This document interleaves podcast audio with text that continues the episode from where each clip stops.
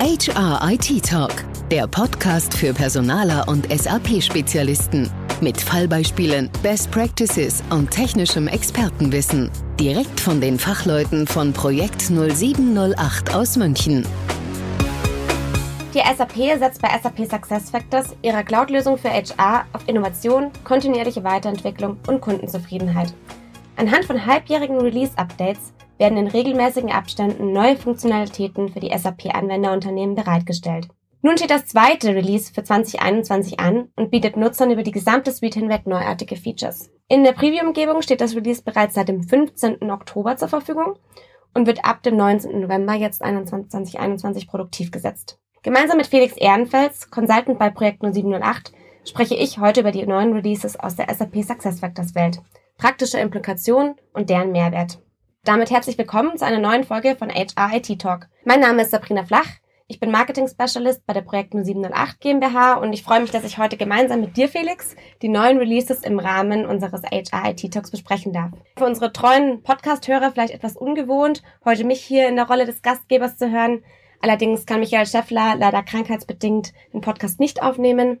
Daher sendet mir mal ganz liebe Grüße und gute Besserungswünsche. Felix, mittlerweile bist du im Gegensatz zu mir für viele unserer Podcast-Hörer bereits ein alter Bekannter. Aber ja, für all diejenigen, die dich trotzdem noch nicht kennengelernt haben, vielleicht kannst du dich ganz kurz vorstellen. Natürlich, vielen lieben Dank. Äh, natürlich auch danke für die Einladung und gute Besserung an Michi. Mein Name ist Felix Ehrenfels. Ich bin bei Projekt 0708 zuständig, unsere Kunden auf dem Weg oder auf der Reise letztendlich bei der Implementierung von SuccessFactors zu begleiten. Das heißt, ich implementiere und warte SAP SuccessFactors, bin dabei spezialisiert auf die Talentmodule, verantwortlich supporte aber auch gleichzeitig das Thema Release Management im, bei uns im Haus. Und das mittlerweile in der vierten Auflage. Sehr schön, danke dir, Felix.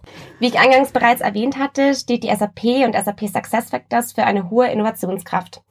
Durch die regelmäßigen Releases werden die vorhandenen Funktionen erweitert und verbessert, aber auch neue Tools und ergänzende Applikationen werden hinzugefügt. Ja, die Releases, die gibt's jetzt mittlerweile zweimal jährlich, werden sie veröffentlicht. Und äh, Felix, was sind denn aus deiner Sicht die größten Veränderungen? Ja, auch in diesem Release haben wir wieder einiges mitgebracht für unseren Podcast, das wir Ihnen, liebe Hörer und Hörerinnen, gerne vorstellen möchten.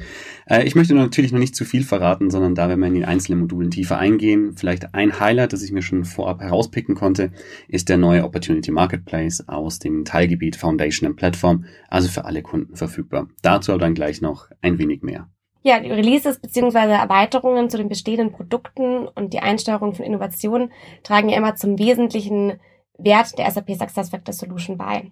Allerdings Veränderung ist ja nicht gleich Veränderung. Kannst du vielleicht unseren Zuhörern kurz erklären, wo die Unterschiede liegen?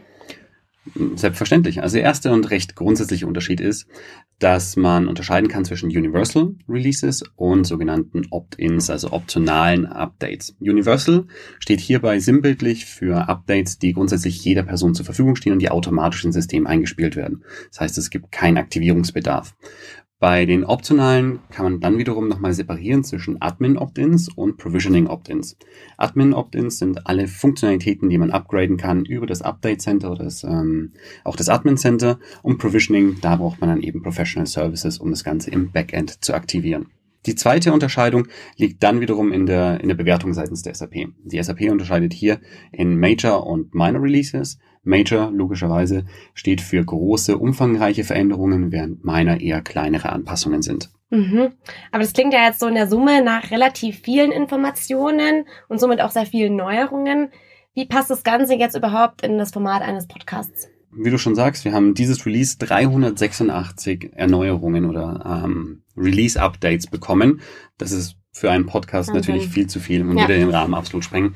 Wir werden uns in unserer Session nur auf die Releases konzentrieren, die tatsächlich einen Mehrwert produzieren und zwar für die Kunden, für Sie, liebe Hörerinnen und Hörer und natürlich auch einfach im Tagesgeschäft. Wovon kann man profitieren? Das ist die entscheidende Frage. Alles klar, also somit auch, sind das die Kriterien nachher, die, nach denen ihr die Releases selektiert habt oder gibt es da noch weitere? Man muss dazu sagen, wir haben in unserer Firma und auch darüber hinaus ein komplettes Netzwerk an zertifizierten und erfahrenen Beratern.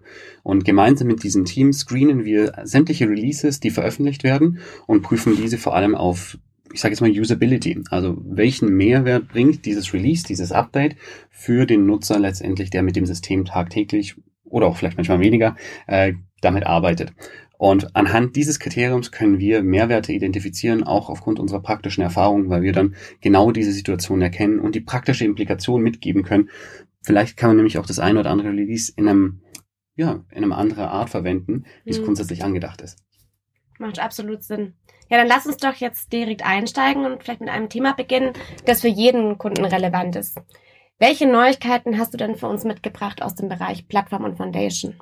Hier möchte ich starten, wie eingangs bereits erwähnt, mit dem sogenannten Opportunity Marketplace. Der Opportunity Marketplace ist eine komplett neue Funktionalität. Das heißt, wir kennen die so bisher noch gar nicht, ist aber eine sinnvolle Ergänzung und Erweiterung. Es handelt sich hierbei um eine, eine Funktionalität, die Mitarbeitern zur Verfügung steht, um proaktiv die eigene berufliche Weiterentwicklung in die Hand zu nehmen und darauf den Fokus zu setzen. Der Marketplace setzt auf dem Job Profile Builder auf und den hinterlegten Fähigkeiten, Skills und natürlich auch Kompetenzen und wird in der Verbindung zwischen Career Development Planning, Learning Management und Mentoring ebenfalls aktiv und hat hier eben noch eine Erweiterung. Was passiert? Letztendlich bekommt man auf oder anhand einer künstlichen Intelligenz Vorschläge zur Weiterentwicklung angezeigt. Zusätzlich zu diesen Vorschlägen gibt es auch noch die Möglichkeit, über CDP, also Career Development Planning oder Learning Management, noch eigene Postings zu hinterlegen, zum Beispiel für Projektgesuche. Mhm. Wenn man hier eben ein, ein Assignment erstellt und ein Projekt ausschreibt, kann man sagen, ich brauche hierfür die Kompetenzen drei bis fünf, letztendlich welche man auch immer braucht, auch mit welcher Ausprägungsstufe. Und darauf können sich dann andere Personen wie eine Art Bewerben letztendlich. Und mit der entsprechenden Berechtigung kann man eben diese Assignments erstellen. Wir persönlich empfehlen die Aktivierung. Es ist aktuell ein Provisioning Opt-in. Das bedeutet, es muss über Professional Services oder den Consultant Ihres Vertrauens aktiviert werden. Anschließend braucht man den Job Profile Builder. Das ist auch noch eine der Voraussetzungen. Und hier natürlich die Fähigkeiten mitgekoppelt. Und zu guter Letzt einmal noch die rollenbasierten Berechtigungen aktivieren. Und dann kann man eigentlich auch schon mit dem neuen Opportunity Marketplace starten.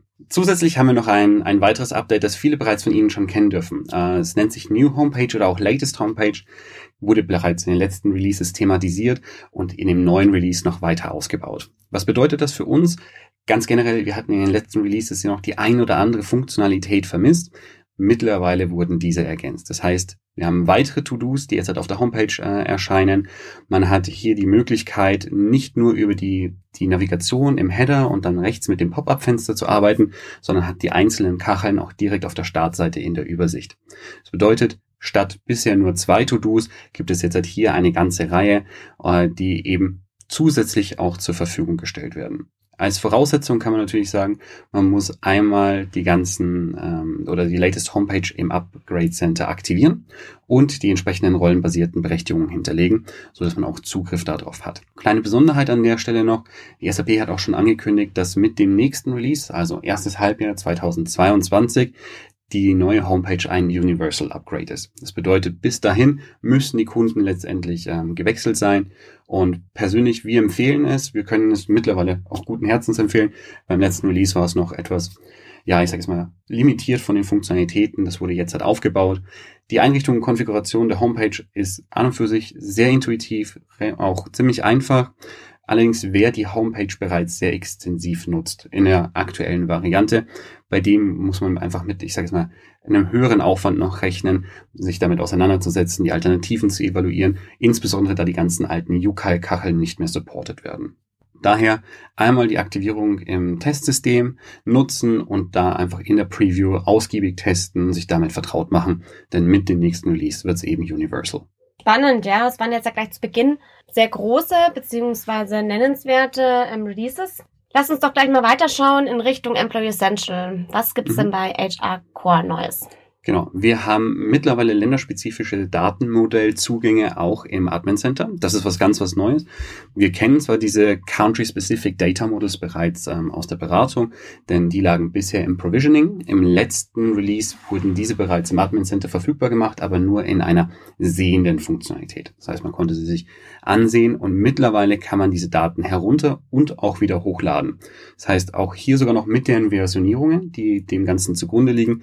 Und bisher war das nur übers Provisioning möglich.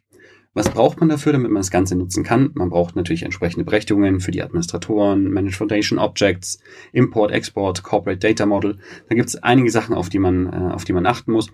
Sind natürlich alle auch im Release-Dokument hinterlegt.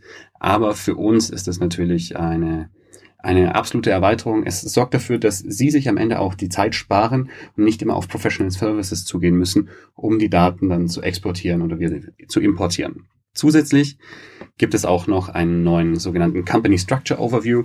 Hier haben wir eine Änderung des Systemsverhalten bei der Einstellung von untergeordneten Organisationseinheiten. Das Company Structure Overview ist nun konsistent zum Position Management. Auch das war bisher anders da.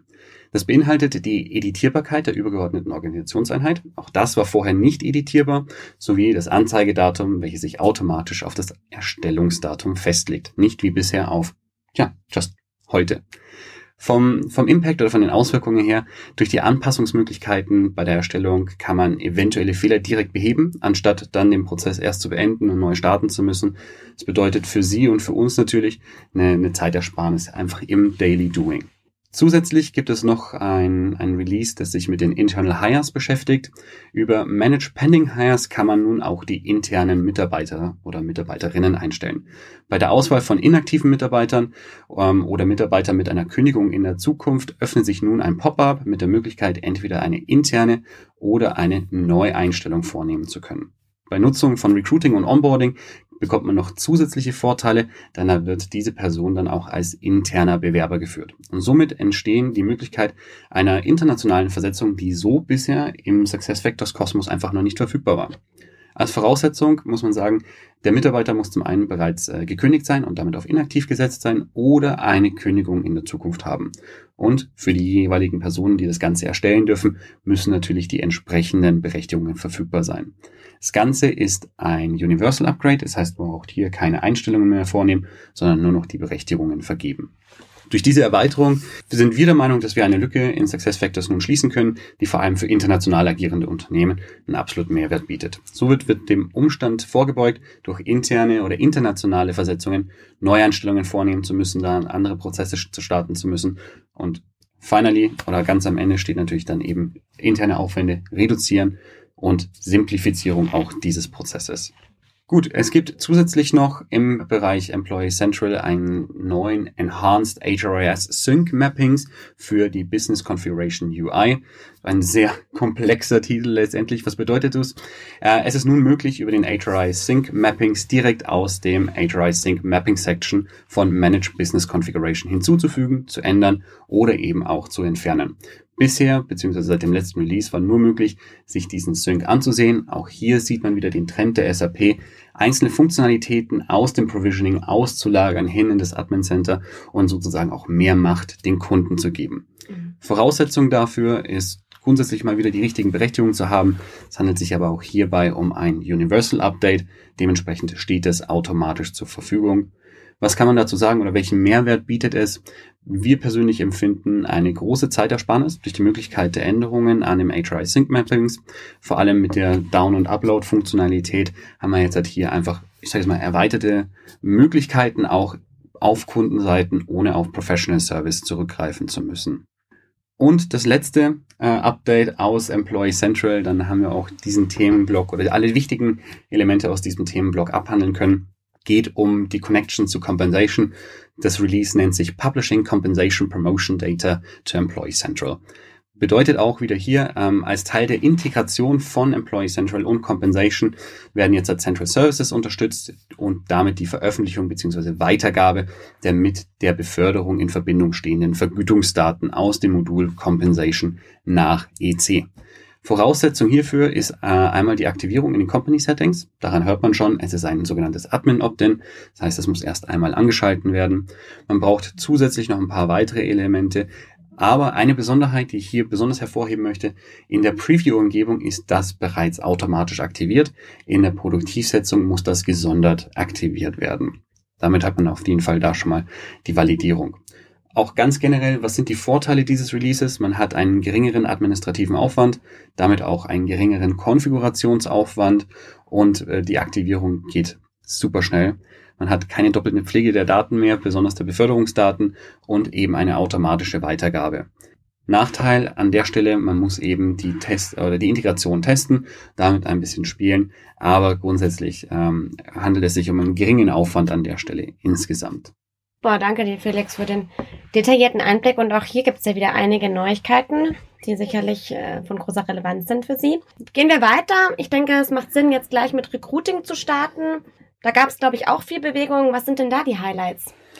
Ja, ein Highlight, das, so wie ich es verstanden habe, ein wenig unterschätzt wird, aber vor allem für, für die Personen im Daily Doing, beziehungsweise die sich aktiv mit Recruiting auseinandersetzen, sich freuen würden. Und zwar, es gibt diesen Campaign URL Builder in Recruiting. Das bedeutet, das Erstellen von Links für Recruiting-Kampagnen wurde überarbeitet und durch das klare Design wird der Anwender nun einfacher und schneller zum gewünschten Ergebnis kommen.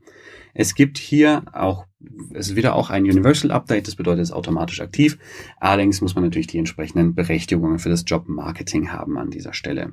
Ein zusätzliches Release nennt sich Field Label Configuration for Standard Object Fields in Job Requisitions. Äh, das ist ein sehr langer und komplexer Titel. Ich möchte das Ganze ein wenig aufbrechen. Es handelt sich hierbei um ein Universal Release. Bedeutet auch da steht jedem Kunden mit Recruiting äh, Lizenzen zur Verfügung. Und im Endeffekt, was dahinter steht, ist, dass das Ändern und Anpassen der Standard-Objekt-Labels nun verbessert worden ist. Das kann derzeit geändert werden über die Transaktion Managed Job Requisition System Field Labels. Und in den bisherigen Releases war es bisher einfach nur möglich, das Ganze über das Succession Data Model anzupassen. Damit auch für uns definitiv eine Erweiterung. Und die Änderung ist Teil der Vereinfachung der technischen Zusammenhänge. Daran arbeitet die SAP. Das hat sie sich groß auf die Fahne geschrieben, um hier einfach noch stärker zu werden. Es gibt auch einen Self-Service-Support für den Career-Side und äh, SSL-Certificates an dieser Stelle. Über einen neuen Tab im Career-Side-Builder wird es nun erlaubt für den eigenständigen Austausch der zum Teil abgelaufenen SSL-Zertifikate. Signaturanfragen können nun direkt aus dem System heraus gestartet werden und benötigen keine Hilfe des Support-Teams oder des Implementierungspartners mehr. Gut, dann ähm, danke dir auch für die Updates aus Recruiting. Lass uns weitermachen mit Onboarding. Was sind denn da relevante Neuigkeiten, die für unsere SAP SuccessFactors Anwenderunternehmen interessant sind? Ja, wir haben es bereits im, im Plattform bereits angesprochen. Die latest Homepage wurde jetzt halt erweitert und dementsprechend das wirft auch seinen Schatten mhm. auf dieses Modul, unter anderem eben die New Hire Experience auf der Homepage. Der Onboarding-Prozess kann nun auch im neuen Design der SuccessFactor Startseite getestet werden. Das heißt, wir haben hier eben verschiedene unterstützte Aufgaben beziehungsweise To-Dos wie Datensammlung, E-Mail, äh, E-Signaturen abschließen, Links oder Personen empfehlen oder auch die Vorbereitung auf den ersten Tag. Was braucht man dafür? Zum einen natürlich die neue Homepage, die muss aktiviert werden und das Ganze muss natürlich auch entsprechend berechtigt werden. Auch neu und eins meiner absoluten Highlights aus diesem Themengebiet. Man hat ab jetzt auch die Möglichkeit, den Zugang zu Learning-Kursen anzubieten, und zwar für neu rekrutierte Mitarbeiter über das Onboarding. Onboardies können nun zugewiesene Schulungen auch vor dem eigentlichen Arbeitsantritt schon absolvieren.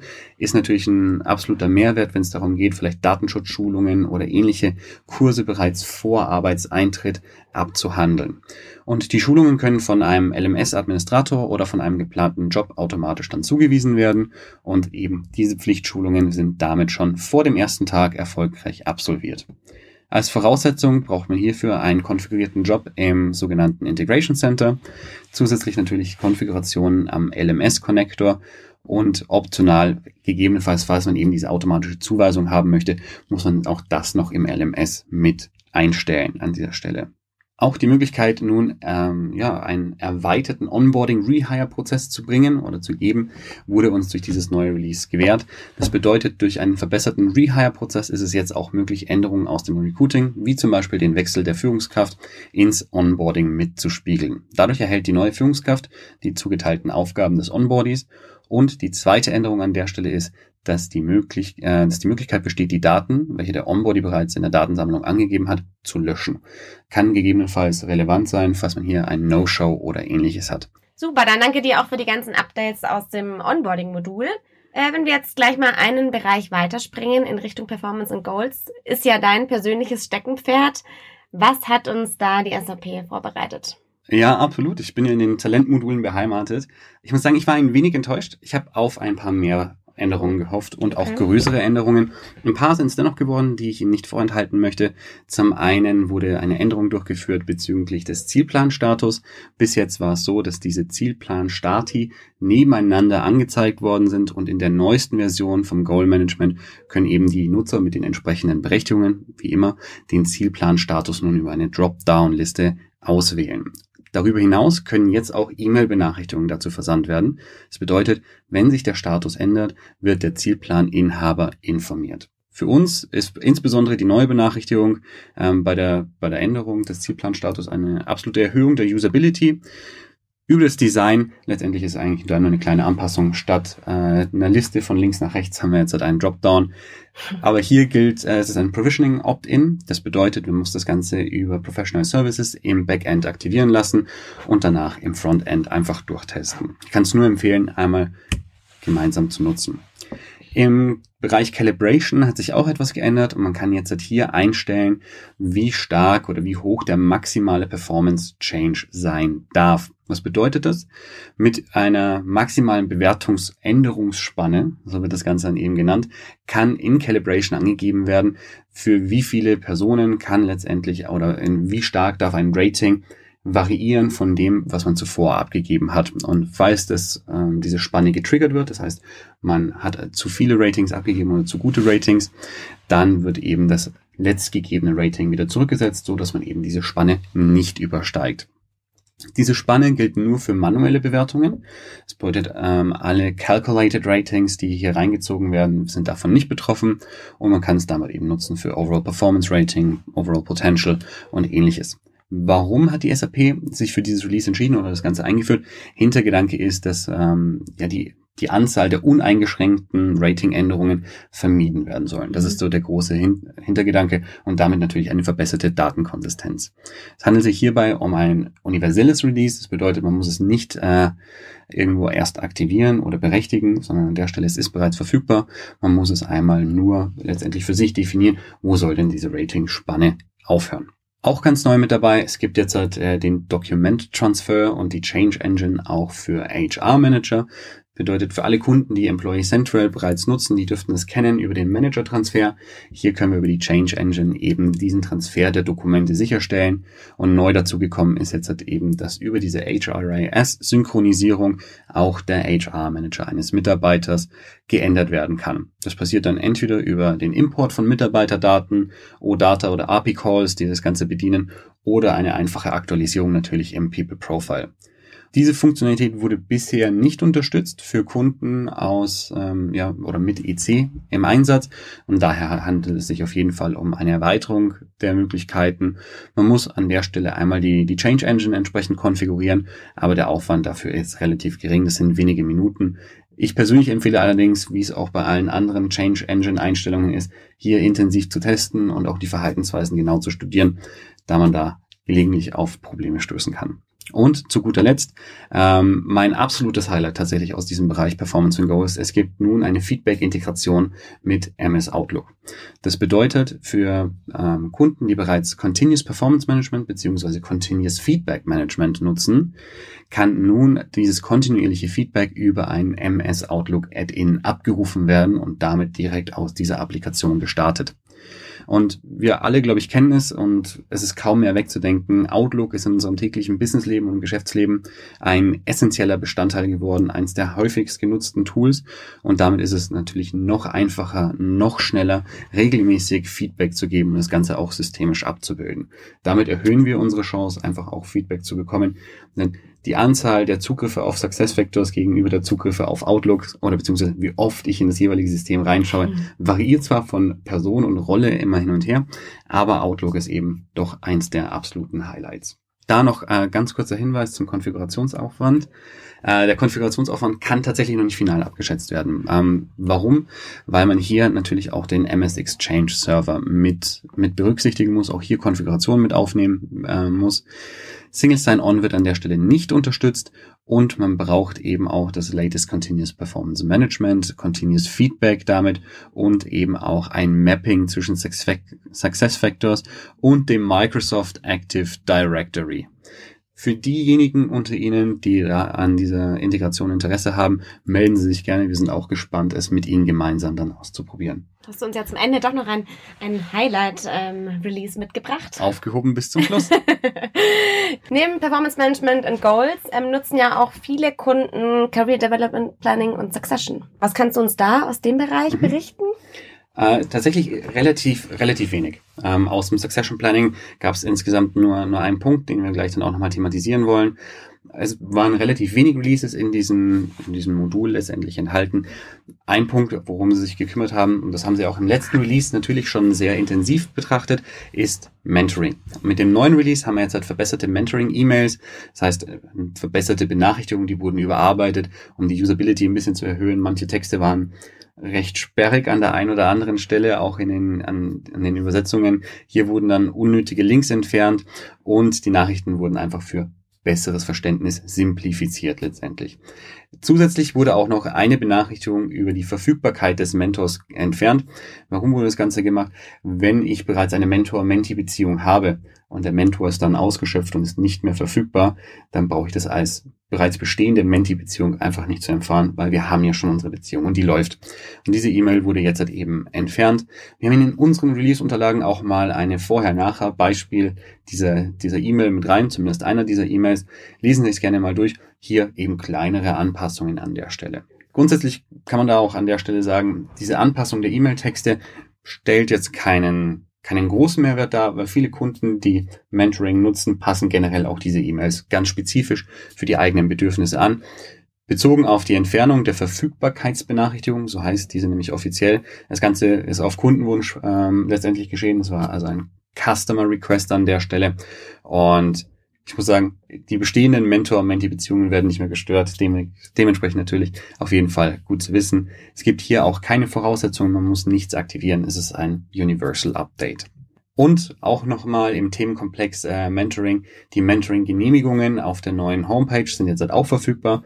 Auch da haben wir vorhin schon gesagt, Latest Homepage wirft ihren Schatten auf verschiedene Module. Auch hier trifft es eben mit ein. Und Manager können jetzt auf der neuesten Homepage eben Anfragen von Mitarbeitern als Mentor empfangen. Das ging bisher noch nicht. Und über die Genehmigungskarte kann angezeigt werden, wann die Anfrage eingereicht worden ist, für welches Mentoring-Programm sie zählt. Und natürlich kann man das Ganze von der Karte aus direkt genehmigen oder ablehnen, mit und ohne Kommentar an dieser Stelle. So, und damit soll natürlich, oder ähm, ja, oder grundsätzlich sollen damit alle dringendsten Aufgaben mittlerweile auf der latest Homepage stehen. Und es sorgt dafür, dass Mentoren, Ment oder beziehungsweise Mentees nicht mehr so lange auf eine Rückmeldung oder auf ein Feedback von Mentoren warten sollen oder warten müssen. Voraussetzung hierfür ist auch wieder Aktivierung der latest Homepage. Ähm, wir haben hier keinen Aufwand, ist generell für alle verfügbar. Und nun zum letzten Punkt aus dem Modul Succession diesmal, und zwar Talentpool-Nominierungsgenehmigungen heißt dieses Release äh, im Endeffekt. Heißt nichts anderes wie Talentpool-Besitzer mit den entsprechenden Berechtigungen können jetzt die Aufgabe Talentpool-Nominierungen auch auf der aktuellen Startseite sehen. Auch hier wieder latest Homepage und äh, auch das war bisher erst möglich oder jetzt erst möglich mit dieser Aktualisierung. Davor hat man entweder die alte Homepage verwenden müssen oder eben ins Succession-Modul abspringen müssen. Development interagiert ja auch viel mit LMS. Gibt es auch in diesem Modul wieder Neuerungen, von denen du uns berichten möchtest? Ein Teil, auf den ich auf jeden Fall eingehen möchte, ist Microsoft Teams ist jetzt supported für Virtual Learning. Das bedeutet, der virtuelle Lerndienst, also VLS an der Stelle, unterstützt jetzt Microsoft Teams als Anbieter von virtuellen Besprechungsräumen für Meetings. Webinare werden noch nicht unterstützt. Die Voraussetzung dafür ist, die VLS-Konfigurationsdatei für Microsoft Teams in SubSuccessFactors Learning zu erstellen. Die Konfigurationsdatei benötigt ferner Informationen aus dem Microsoft Azure Portal und diese Informationen werden dann generiert, wenn Sie Ihre Microsoft Team App und Ihr Azure Portal gemeinsam registrieren und Web APIs bereitstellen. Man muss mit einem Microsoft-Partner zusammenarbeiten, um die Microsoft Teams App zu konfigurieren bzw. zu registrieren und die erforderlichen Aufgaben innerhalb des Microsoft Azure Portals zu erledigen. Da entbrannt gerade schon in vielen Foren äh, für SuccessFactors Consultants äh, spannende Diskussionen. Das ist natürlich ganz, ganz neu und da muss man noch absolut evaluieren, wie kriegen wir das am besten äh, gemeinsam verheiratet, das miteinander. Vielleicht ganz generell, es ist ein sehr hoher Konfigurationsaufwand, das kann man jetzt bereits abschätzen und findet auch in verschiedenen Systemen statt, also nicht nur originell in SuccessFactors, aber es ist ein Feature, auf das viele Kunden schon sehr lange und auch sehr sehnlich gewartet haben. Wir hätten es uns definitiv früher gewünscht, aber jetzt ist es da und Teams ist einfach das gängige Medium für Meetings geworden, wird sich in der Funktion, glaube ich, auch in den nächsten Jahren weiter durchsetzen und beibehalten. Dementsprechend würden wir sagen, aktivieren, sofern alle Voraussetzungen vorhanden sind mit VLS, Azure und den Konfigurationen, ist das aber auf jeden Fall eine sehr sinnvolle Erweiterung. Des Weiteren gibt es jetzt eine Identitätsauthentifizierungsintegration für ausschließlich lernende äh, Benutzer. Das bedeutet, die native Benutzeranmeldung und Anmeldung für integrierte oder integriert externe Lernende wird durch eine Identitätsauthentifizierung basierende Anmeldung ersetzt. Diese Änderung betrifft also alle reinen Learning User und schließt Benutzer ein, die auf die Anwendung entweder über die Basic Login oder die Website Anmeldung zugreifen.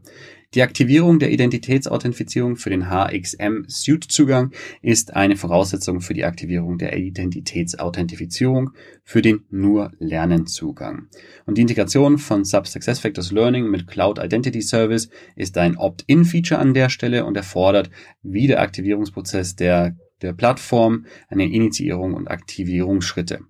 Und unsere Empfehlung, dieses Release bietet einen einfachen und sicheren cloudbasierten Zugriff auf die Human Capital Management Software bzw. auf die Suite und verbindet Lernanwendung mit denselben Identitätsauthentifizierungs- und Identitätsbereitstellungstenants, die von ihrem Sub-SuccessFactors-System verwendet werden. Ein weiteres Release aus dem Bereich äh, LMS ist die erweiterte Learning Administration Menu Navigation. Viele von Ihnen kennen es. Ähm, mit unterschiedlich skalierten Bildschirmen war es manchmal schwierig, auf der linken Seite die Navigation zu finden. Sie klappte ein, war weg oder ähnliches und die Menü-Navigation wurde jetzt verbessert. Im Folgenden heißt das für uns, die Breite des Menü-Navigationsfelds wurde verringert, um mehr Platz beim Arbeiten im Arbeitsbereich zu gewinnen. Das Navigationsmenü verschwindet nicht mehr. Äh, das, darauf haben wir lange gewartet. Äh, definitiv. Wenn das Browserfenster verkleinert wird, würde das Ganze dann eintreten, aber das Symbol für den Vollbildmodus ermöglicht es uns, das Ganze dann wieder aufzurufen. Und zusätzlich zu diesen Verbesserungen können Administratoren weiterhin im Vollbildmodus arbeiten, nach Menü-Navigationselementen suchen, alle Menüelemente auf- oder zuklappen und wie in früheren Versionen sind die angezeigten Menüelemente abhängig von den Systemkonfigurationen und dem, dem das äh, vom Administrator gewährten Rechten.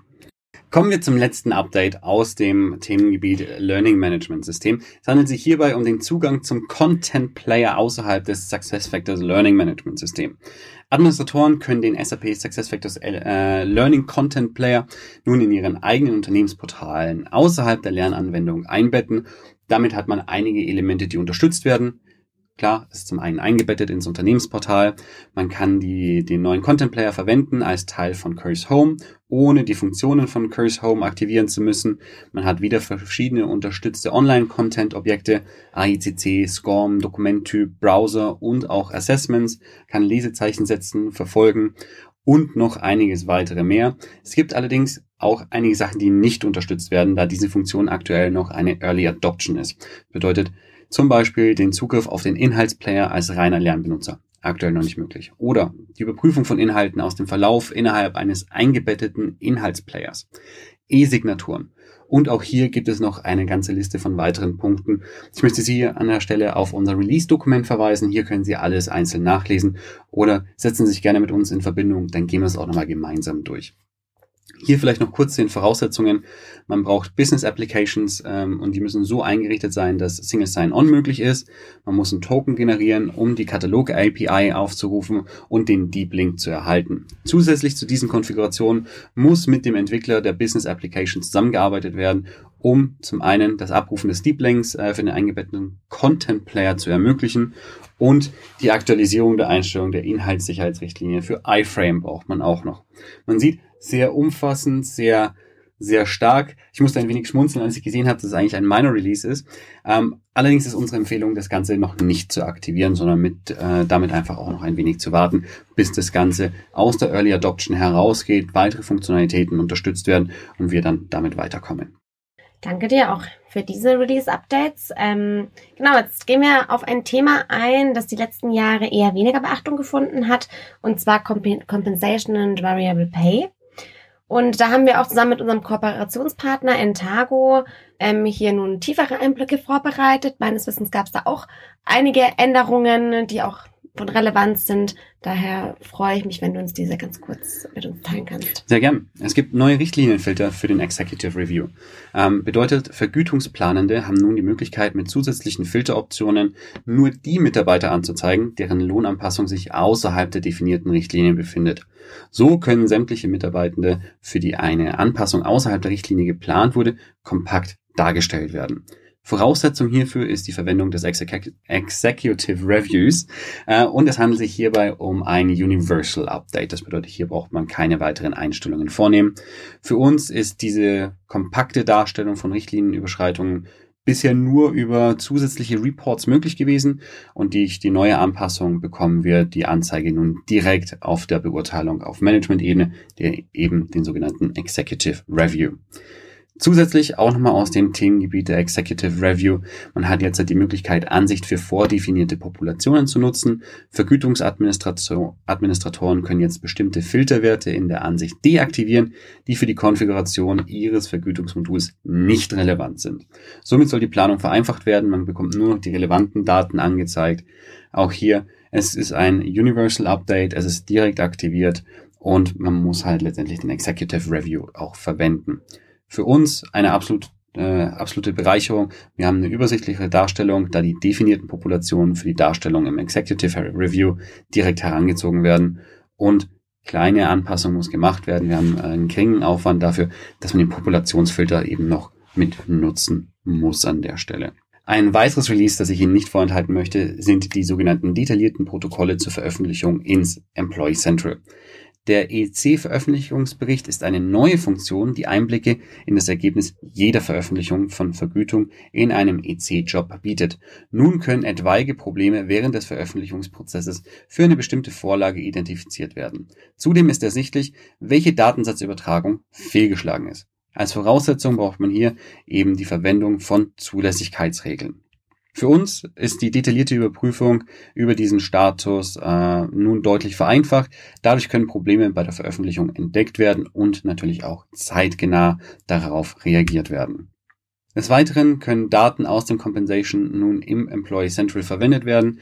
Die Daten aus dem Comp Arbeitsblatt können via XML-Anpassung neu auch im Employee Central angezeigt werden und dort bearbeitet. Damit kann individuell entschieden werden, welche Daten von Compensation oder aus diesem Arbeitsblatt von Compensation im EC relevant sind und das konnte man in der Vergangenheit nur, sagen wir mal, nur anzeigen. Mittlerweile kann man es eben auch anpassen. Gut, Voraussetzung. Hierfür braucht man natürlich neben dem Modul Compensation auch Employee Central und wir würden definitiv äh, empfehlen, das Ganze zu nutzen, um da die Daten transparent zwischen den beiden Modulen zu machen. Ja, super. Dann ähm, lass uns jetzt zu unserem letzten Modul übergehen, zu People Analytics. Ja, nach der Einführung von People Analytics hat das Thema rund ums Reporting wieder mehr Fahrt aufgenommen. Also gibt es wahrscheinlich auch in diesem Release wieder einige Neuigkeiten, die du noch mit unseren Hörerinnen teilen kannst. Neues Human Capital Report Template für Workforce Analytics ist eins der ersten Releases, das ich vorstellen möchte. Es wurde eine neue Berichtsvorlage für Workforce Analytics gemäß der Norm ISO 30414 2018 Human Capital Reporting hinzugefügt. Die Voraussetzung hierfür, ähm, wenn man diesen Bericht ausführt, muss man davor sicherstellen, dass verschiedene Metrikpakete verfügbar sind. Und die möchte ich Ihnen einmal kurz vorstellen. Zum einen Kernbelegschaft und Mobilität, Lernen und Entwicklung, Mitarbeiterbeziehungen, Gesundheit und Sicherheit und Umfragen. Auf zum nächsten Release. Es gibt jetzt einen teilbaren Link für Story Reports. Das bedeutet, jetzt ist es möglich, den Link für Story Reports über das Aktionsmenü im Berichtszentrum zu teilen. Äh, Sie können für jede Meldung, die Sie auf Ihrer Berichtszentrumsseite sehen, einen Link gemeinsam zur Nutzung erstellen. Das heißt, mehrere können darauf zugreifen. Und wenn Sie den Link für andere freigeben, können nur die autorisierten Benutzer über diesen Link auf diese Meldung zugreifen.